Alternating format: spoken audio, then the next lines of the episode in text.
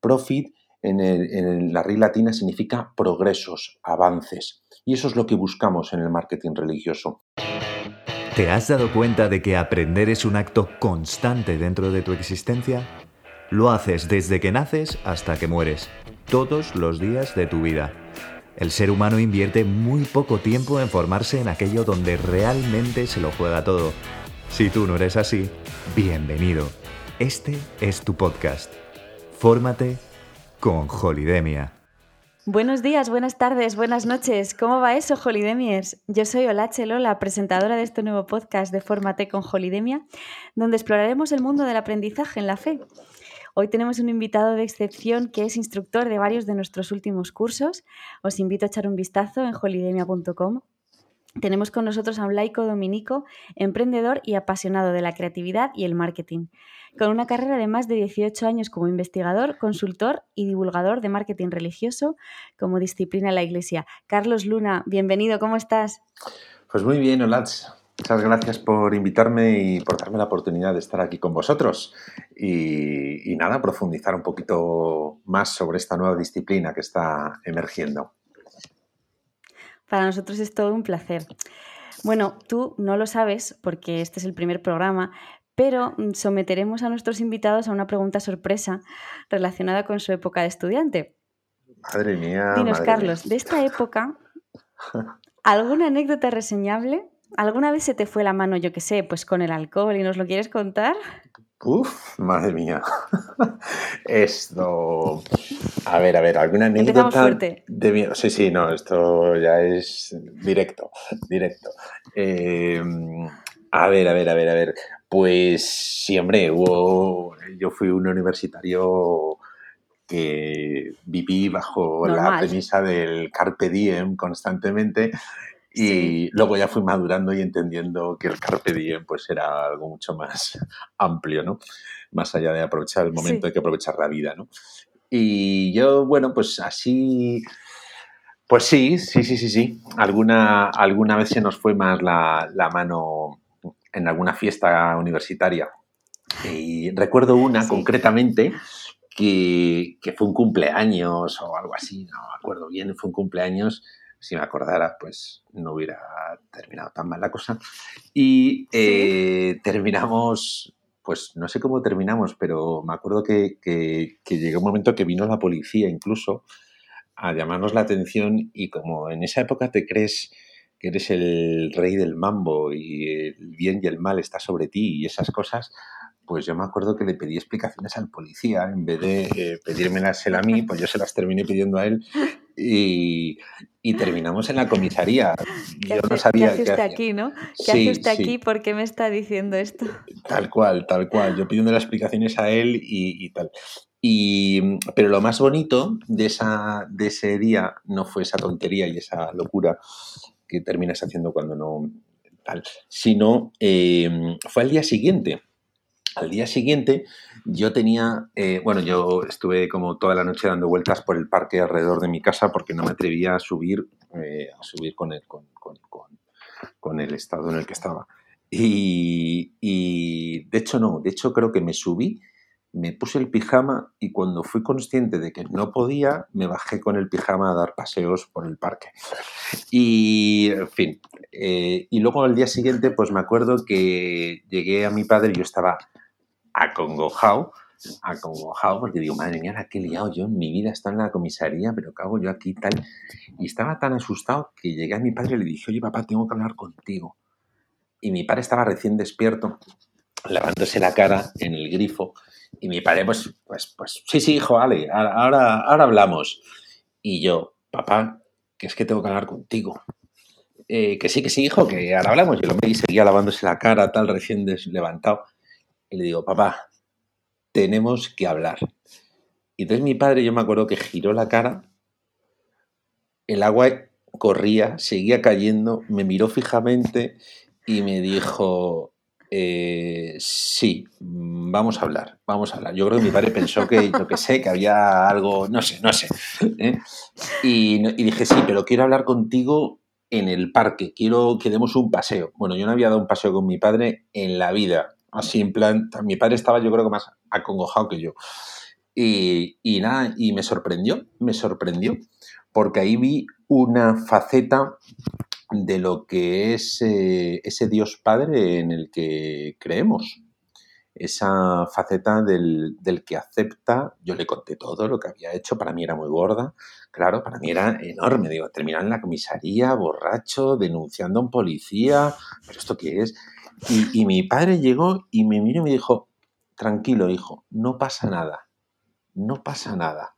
Eh, no te preocupes, eh, lo vemos y, y no sé, me, dio una... una y, y ahí descubrí, vi, vi encarnada la, esa faceta de misericordia o de aceptación incondicional que todo padre tiene.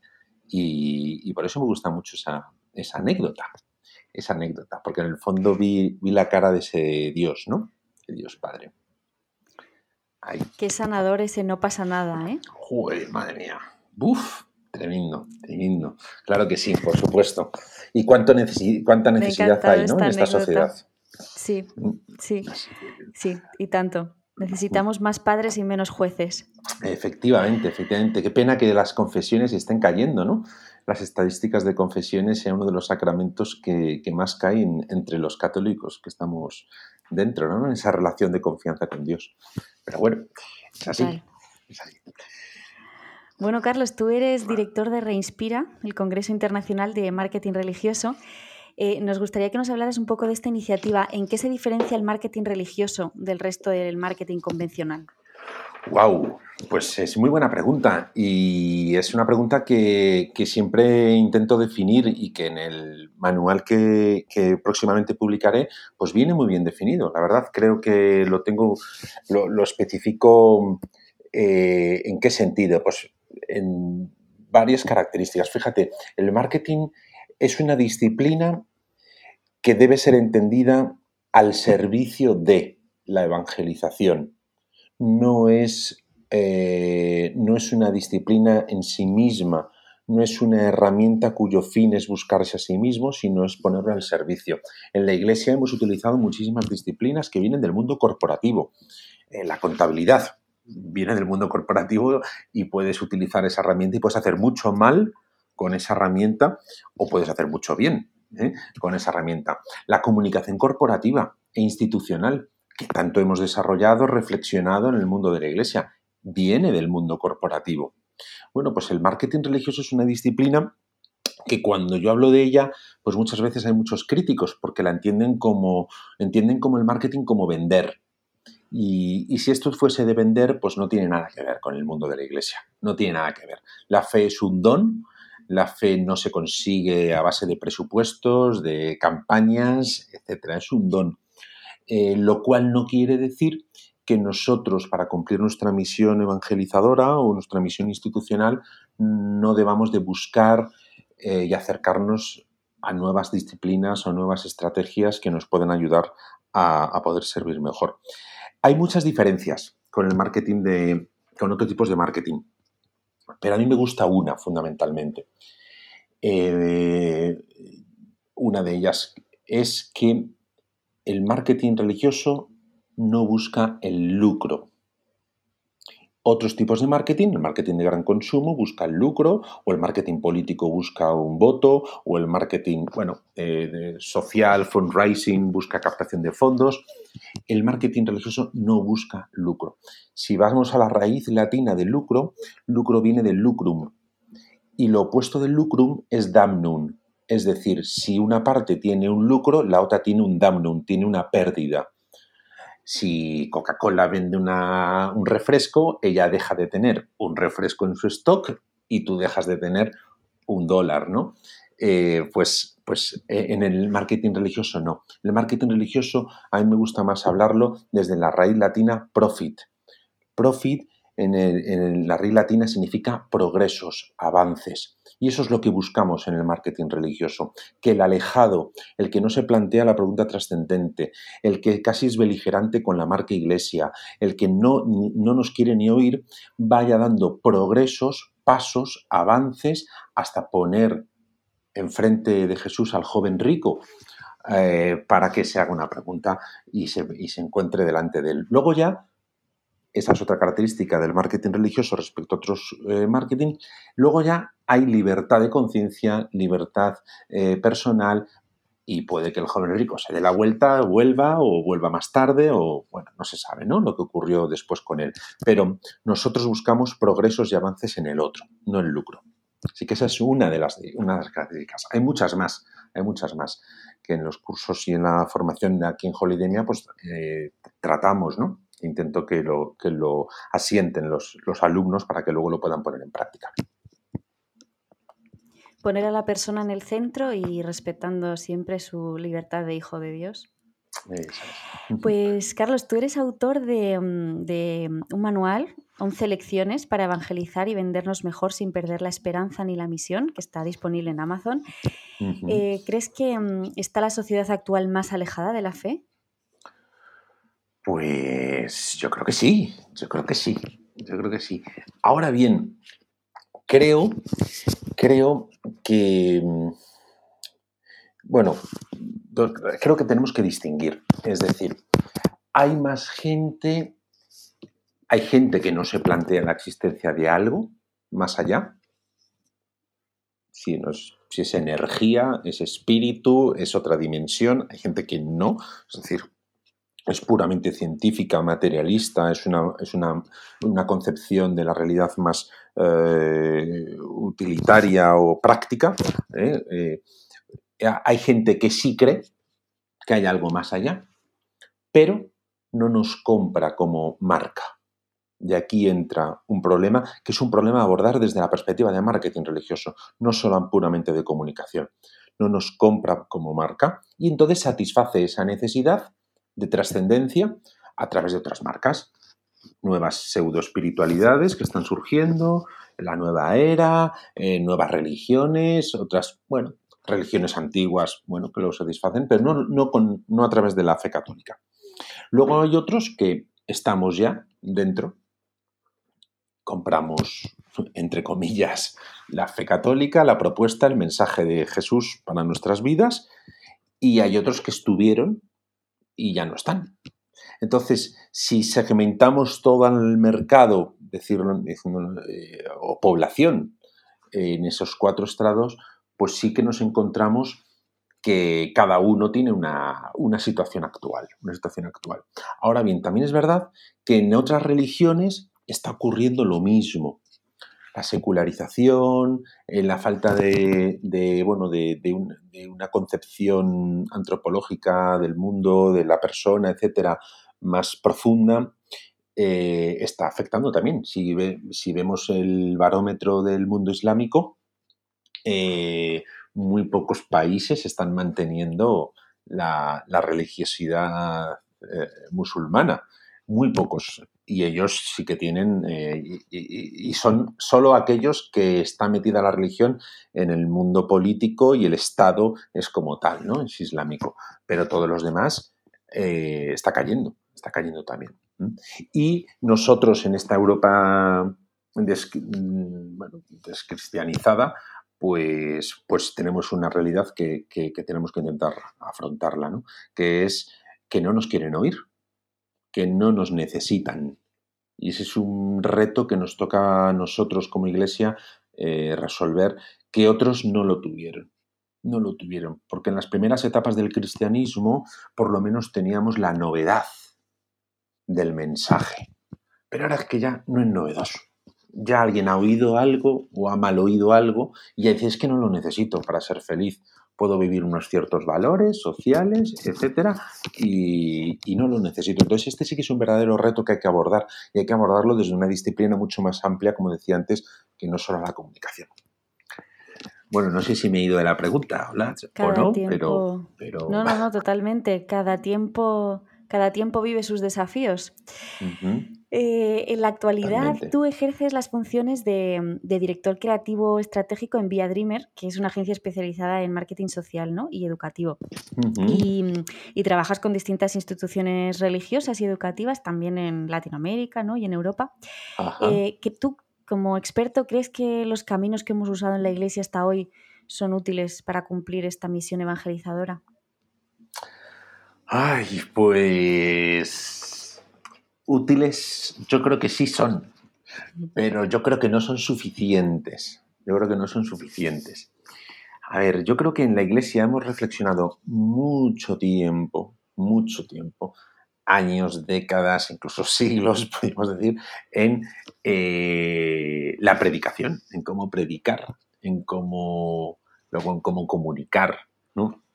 Y hemos reflexionado mucho. Hay jornadas mundiales de las comunicaciones sociales, hay departamentos de comunicación institucional en las instituciones eclesiales, reflexiones, etc. Lo que ocurre es que creo que cuando estamos metidos dentro de la caja comunicación, intentamos resolver el reto o el problema de la evangelización desde una parte solo del problema. Y mientras estemos intentando resolver este reto desde una parte del problema, dentro del problema, quizás sea eh, un poquito más difícil, un poquito más difícil. Eh, claro, ¿por qué? Porque cuando uno mira todo desde la disciplina de la comunicación, empieza a buscar soluciones desde esa caja mental. Entonces de repente llega y dice, oye, que, no, que, que, el mundo se aleja de nosotros, que no nos quiere oír, ¿qué tal? Entonces llega uno y dice, ah, pues vamos a cambiar los mensajes. Y entonces la clave es cambiar el mensaje. Entonces todos empezamos a hacer mensajes más cool, más sexys, más cercanos a los jóvenes, más cercanos. Entonces empezamos. Y empezamos a cambiar los mensajes y nos damos cuenta que tampoco hay un gran resultado, una gran diferencia. El mundo eh, sigue, porque el mundo es mundo y no va a dejar de serlo, eh, eh, sigue sin querer escucharnos, ¿no? Siempre hay conversiones, vocaciones, etcétera, eso por supuesto, ¿no? Porque el espíritu sigue llamando. Em, pero entonces de repente llega y dice, ah, pues entonces ya no son los mensajes, son los canales. Entonces en la iglesia empezamos en el siglo XX a abrir radios, televisiones, ya en el siglo XXI tenemos que estar en todas las redes sociales, en el TikTok, en el Instagram, y empezamos a abrir canales, canales, canales, canales, porque creemos que cuantos más canales, a más gente llegaremos, y cuanto más gente llegaremos, más gente podrá conocer el mensaje de Jesús. Pero luego nos damos cuenta que tampoco está siendo la solución. Entonces llega otro y dice, no, ahora entonces hay que cambiar no los mensajes, son los lenguajes. Entonces cambiamos el tono, el código, cambiamos y todo es intentar buscar soluciones dentro del problema. Lo que yo planteo a través del marketing religioso es que usemos otras variables más allá de la comunicación, que obviamente el marketing usa la comunicación, por supuesto, pero usemos otras variables más allá. Em, ¿Para qué? Para lograr el objetivo del marketing religioso, que es satisfacer esa necesidad de trascendencia que todo ser humano tiene por el mero hecho de ser ser humano. Y para satisfacerla tengo que entrar en relación con el otro. Una relación que va más allá de una comunicación. Una relación que va más allá desde ponerme en la orilla del otro, ponerme en sus sandalias y desde ahí empezar a, a qué? Uno, a construir productos creativos desde su orilla y no desde la nuestra. No estar invitando, o mejor dicho, comunicando nuestras catequesis de para niños, para jóvenes, para adultos, nuestros retiros, nuestras experiencias de fin de semana, nuestras, siempre es nuestra, nuestra, nuestra, yo mime conmigo, yo tengo esto y te lo ofrezco a ti, con una comunicación quizás mejor, peor, porque la habré mejorado, pero sigue siendo un producto mío, desde mi orilla, no desde la tuya. Luego el marketing lo que dice es crea empáticamente productos que sirvan para entrar en relación con el otro. Desde sus motivaciones, desde sus frenos, desde sus prejuicios hacia la marca iglesia. El segundo variable, más allá de la comunicación, por eso digo que no es que no sea útil, es que no es suficiente, es construir esos productos desde unos precios que es la, segunda variable de clásica del marketing mix, que quien haya estudiado marketing, en construir los productos desde los precios que la otra persona va a tener que asumir. Ese itinerario, esos progresos, esos avances, que muchas veces los tenemos implicados en nuestros proyectos pastorales, pero no los hemos diseñado, no los hemos integrado en nuestra estrategia de acercamiento ¿no? a la sociedad. Entonces, la tercera variable, fíjate, todavía no he hablado de comunicación, es dónde los voy a acercar es mi variable de distribución. ¿Voy a seguir usando las parroquias que tengo?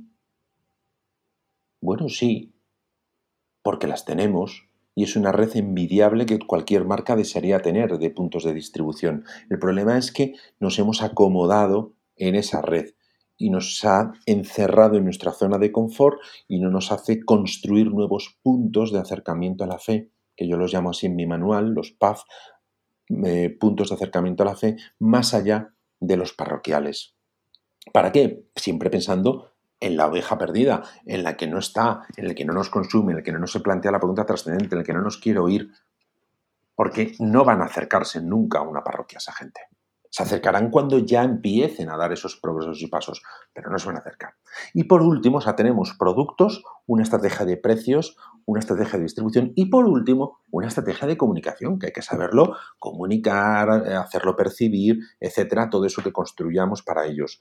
Pero eso es lo último.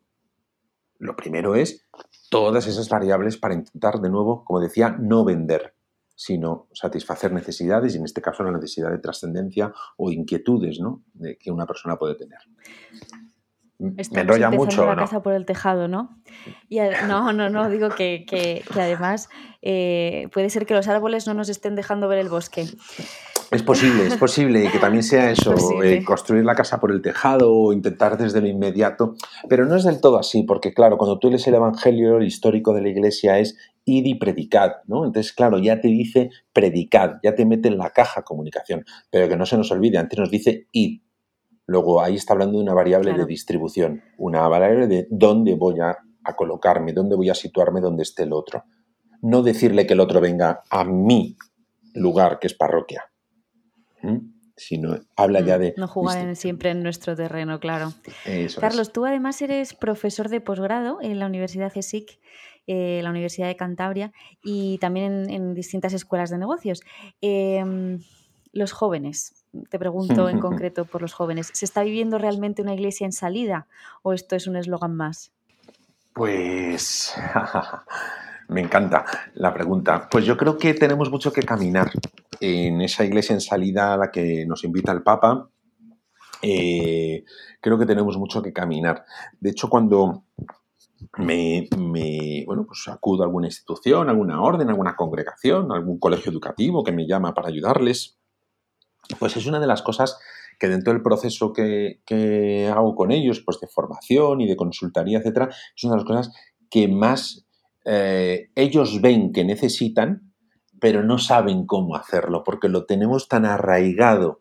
Hay tantas eh, tendencias ya instaladas en las instituciones, eh, tantas dinámicas ya aprendidas que les cuesta esa, esa iglesia en salida. Lo ven, lo ven conceptualmente y es más, tienen ganas, dicen, es que tengo ganas, pero claro, luego pues, pues eso se juntan que son comunidades ya pequeñas, con pocas fuerzas, energías, eh, gente más mayor, entonces les va costando. Pero básicamente yo creo que una de las claves que, siempre intento profundizar con ellos y trabajar con ellos es la manera de razonar a la hora de tomar una decisión cuando vaya a hacer algo. No sé si es desde un post en las redes sociales o desde una experiencia que voy a diseñar para los padres de las familias si soy un colegio o para los jóvenes si soy una parroquia, en este caso, ¿no? Como me preguntabas. Es la manera de razonar que justamente es lo que intento enseñar en, los cursos de Holidemia, ¿no? A los alumnos. Es decir, esa manera de razonar en la que se razone desde el otro, desde la otra orilla y los puntos de partido no sean yo, mi institución, mi ideario, mis valores, mi creencia. Ojo lo que estoy diciendo, porque esto es una barbaridad, porque normalmente en instituciones dicen, no, es que nosotros tenemos que tirar de quienes somos, de nuestra esencia, de nuestra tradición religiosa, de nuestros eh, valores o del plan pastoral que nos ha dado la archidiócesis en nuestra parroquia. Entonces, ¿qué es lo que ocurre? que sin querer, con toda buenísima voluntad, porque claro, estamos mirando nuestro ideario, nuestros planes del obispo, etcétera, ya estamos mirándonos a nosotros. Ya desde el inicio ya arranca la mirada egocéntrica sin quererlo ser, sin quererlo ser, ¿vale? Con muy buena intención. Se nos cuela santamente. Exactamente, ¿no? O sea, eh, ah, mira, exactamente, santamente, exactamente. Eh, entonces, se nos cuela y ya nos empezamos a mirar nosotros los planes que, eh, de trienio que tenemos de pastoral en, la, en nuestra provincia, los planes de tal, y ya nos empezamos a mirar nosotros y no, y no miramos al otro. Entonces, esa manera de razonar es la que sí que tenemos que crecer para, que es una manera de razonar marketingiana, o sea, de marketing religioso. El punto de partida es el otro, mi público objetivo segmentado desde una actitud hacia la fe, los que no creen, los que creen pero no me compran como marca, los que me, compran como marca pero no les ayuda a crecer en su vocación. O sea, hay muchas actitudes. Entonces, primer punto, esa segmentación actitudinal hacia la fe. Segundo paso, profundizar en sus frenos, en sus prejuicios, en lo que le pone de los nervios de nuestra fe, de nuestra institución, de nuestra marca, profundizar en ese mundo interior que ellos tienen, también lo que a ellos les mueve, lo que ellos desean. Y desde ahí, tercer paso, empiezo a construir lo que te comentaba, ese producto en ese lugar, con ese precio y con esa comunicación. Pero eso es construir, eh, tomar decisiones y construir acciones de evangelización desde una actitud de ensalida. Todo lo contrario, si empezamos a mirarnos desde quién soy yo, quiénes son mis valores, quién es mi lema de este año en la parroquia, quién es el lema del año de, mm, la iglesia en esta zona, ya empiezo a mirarme a mí. Y luego lo que ocurre es que intento meter con calzador y con muy buena comunicación y post y, redes sociales y súper creativos y súper cool, algo que desde origen ya nació desde mí y no desde el otro y no desde el otro. Y por ahí andan las cosas, las, las, ¿no? las, acciones para poder, para poder avanzar. Tú recibiste el premio a la mejor campaña de marketing directo europeo en 2010 y el premio al mejor anuncio de prensa europeo también el premio a la mejor campaña de publicidad social en 2012. Ya no me acordaba de y eso. la mejor ¿eh? estrategia de marketing social en 2016. O sea que de esto algo sabes, ¿no? Nos has comentado un poquito antes, pero para ti, en acciones así, pues concretamente, ¿cómo podrían las órdenes y las congregaciones, los colegios, las instituciones transmitir mejor su mensaje? Hmm. Bueno, eh, un poco lo que comentaba, ¿no? Efectivamente, eh, esa manera de razonar, que no es un razonamiento de ventas, de yo soy, yo soy esto, tengo este eslogan o tengo esta propuesta de Jesús del Evangelio para darte a ti, sino tú eres tú, tienes este mundo interior y yo voy a construir algo que nos permita entrar en relación para que luego puedas avanzar ¿no? y dar esos progresos hacia la fe, ¿no? hacia la creencia. Pero, pero fíjate, eh, yo creo que que más allá de, la comunicación, yo creo que tendríamos, yo cuando voy a una institución lo primero que pregunto es, bueno, pues clásico, ¿no? O sea, un diagnóstico de lo que están haciendo hasta ahora, ¿no? Pero me ocurre normalmente es eh, que normalmente cuando pregunto qué estás haciendo, es súper curioso porque se mezclan, ¿no? Lógicamente es humano, se mezclan lo que haces con casi una, ¿cómo diría yo? perdón por la expresión, ¿no? Pero una autojustificación de, eh, y entramos ya en un discurso ¿no? del victimismo, de que somos pocos, tenemos poca energía, hacemos lo mejor que podemos, sabemos, eh, etc. ¿no? Que hay cosas mm. que, que, me llaman la atención, porque como herramientas como Holidemia, que cualquiera hoy en día puede formarse, ¿no? Cualquiera hoy en día puede acceder a un curso de gran calidad de formación y entonces, pero sin embargo, cuando ya se instala esa actitud en, una comunidad religiosa o en una comunidad, uff, pues hay que ayudarle a despertar. Es un poco un cáncer. Claro, hay que ayudarle a despertar, ¿no? Hay que ayudarles a, a descreer en esas creencias, ¿no? O sea, eh, una de las cosas que. de desaprender.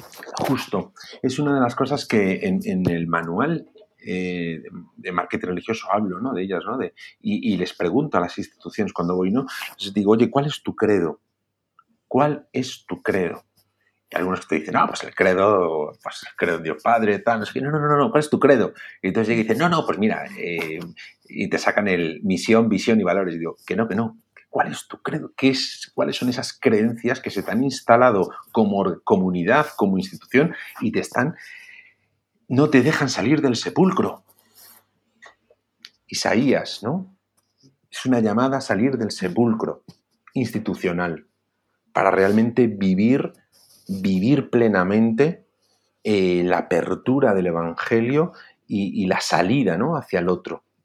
de tal forma que esa salida, por muy bien o por muy mala que la hagamos, esos pequeños intentos que hagamos para hablar al alejado, no hablar a nosotros mismos, aunque salgan mal, ya nos están autoevangelizándonos a nosotros mismos, ¿no? Porque la evangelización es recíproca. Yo intento evangelizarle a él, pero me evangeliza a mí. Aunque sean las caídas, qué mal lo he hecho, qué mal tal. Pero ese es el, el paso, ¿no? Ayudarles a que salgan hacia el alejado, no hacia nosotros mismos. Todos la mayor, bueno, me atrevería a decir que el 90 y, no sé, 98,9, voy a dejar un 1,1% de gracia, eh, la gente comunicamos para los que ya estamos dentro.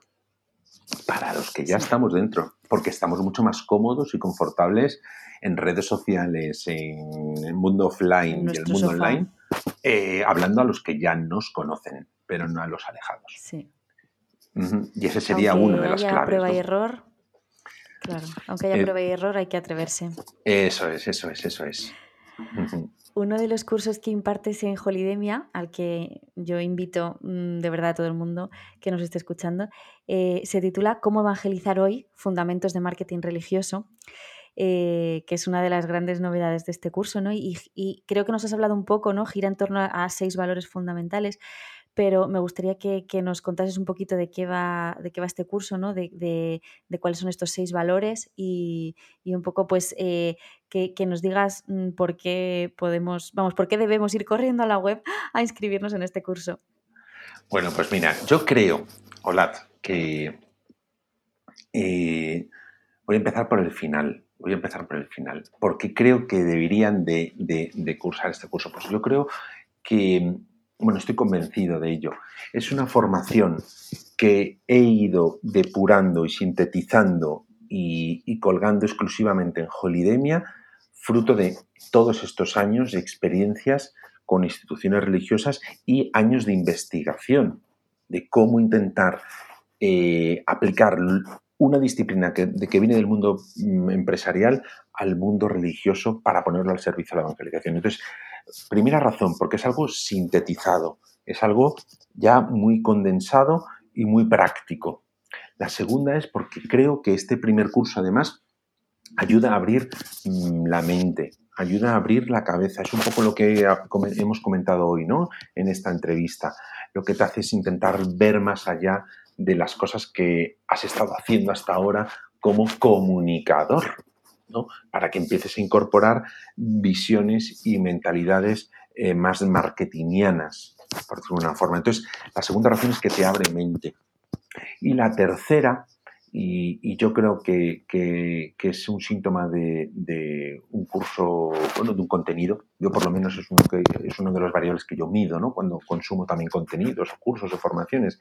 La tercera es que por lo que me dicen los alumnos, por lo que me dice la gente que, lo, que lo está cursando, le dan más ganas de saber más, da más ganas de aprender más. Y eso es un muy buen indicador cuando un, contenido te hace crecer y te hace tener más ganas de crecer. Eh, y eso es aplicable a, a esa persona que lo está haciendo, pero también a cómo aplicarlo a la, a la, comunidad, a la institución, al colegio, a la orden, a, ¿no? a cualquier institución eclesial. Entonces, ese es el, el, cuarto motivo. ¿no? Y, y, es un curso, este primer curso de Fundamentos de Marketing Religioso, cómo evangelizar, pues habla básicamente de, de, esos fundamentos, ¿no? de qué es marketing religioso y qué no es, que cómo hay que razonar en términos de marketing y cómo es no razonar, qué criterios poner para juzgar una pieza, una decisión que ya estén tomando en ese mismo momento esa institución para juzgarla si va a tener éxito o no va a tener éxito, si lo están haciendo de una perspectiva de iglesia en salida o no lo están haciendo es en salida, te da herramientas y te da criterios para poder ya ir juzgando lo que estás haciendo en tu departamento de comunicación o de marketing o de, de pastoral, ¿no? De tu, de tu. Y, y lo veo, vamos, eh, se invita a todos a que lo, a que lo, a que lo cursen, ¿no? A que lo cursen. De hecho, la mayor parte de los alumnos hacen el siguiente curso, hacen el curso número 2, ¿no? El volumen 2. Esa es la mejor reseña, yo ya lo estoy haciendo, o sea que... Eh, Fenomenal. Lo recomiendo muchísimo. Pues muchas gracias por tu tiempo, Carlos, por compartir con nosotros. Dime, dime. No, no, que, que, además eh, el, hay gente que, que, luego, pues como hacemos, ah, tienes conexión con el alumno y, y tienes seguimiento, pues pues hay gente que te dice, oye, pues al principio eh, lo cursé pensando que esto no iba, eh, pues no iba conmigo, o que iba a ser muy difícil de aplicar, y luego empiezas a darte cuenta que, la mayor parte de las reseñas o de la gente que, nos comunica, pues que está muy gratamente sorprendida ¿no? de ello. ¿no? Así que fenomenal. Es muy aplicable. Y eso se agradece mucho. Pues te decía, Carlos, que muchísimas gracias por tu tiempo y por compartir con nosotros eh, tantos y tan buenos recursos mm, que invitamos a todos los que nos escuchan a, poder entrar y holidemia.com y, allí buscar, buscar este curso y, bueno, y, echar un vistazo eh, si se han sentido llamados a ello con, nuestra entrevista. Fenomenal, pues hoy muchísimas gracias, ¿eh? muchísimas gracias por darme este espacio esta oportunidad de estar con vosotros y, nada, nos vemos en Holidemia. Exactamente, invitamos a todos los que nos escuchan también a compartir nuestro podcast y a visitar nuestras redes sociales en Instagram, Twitter y Facebook para estar siempre al día de todas las novedades, allí lo colgamos todo.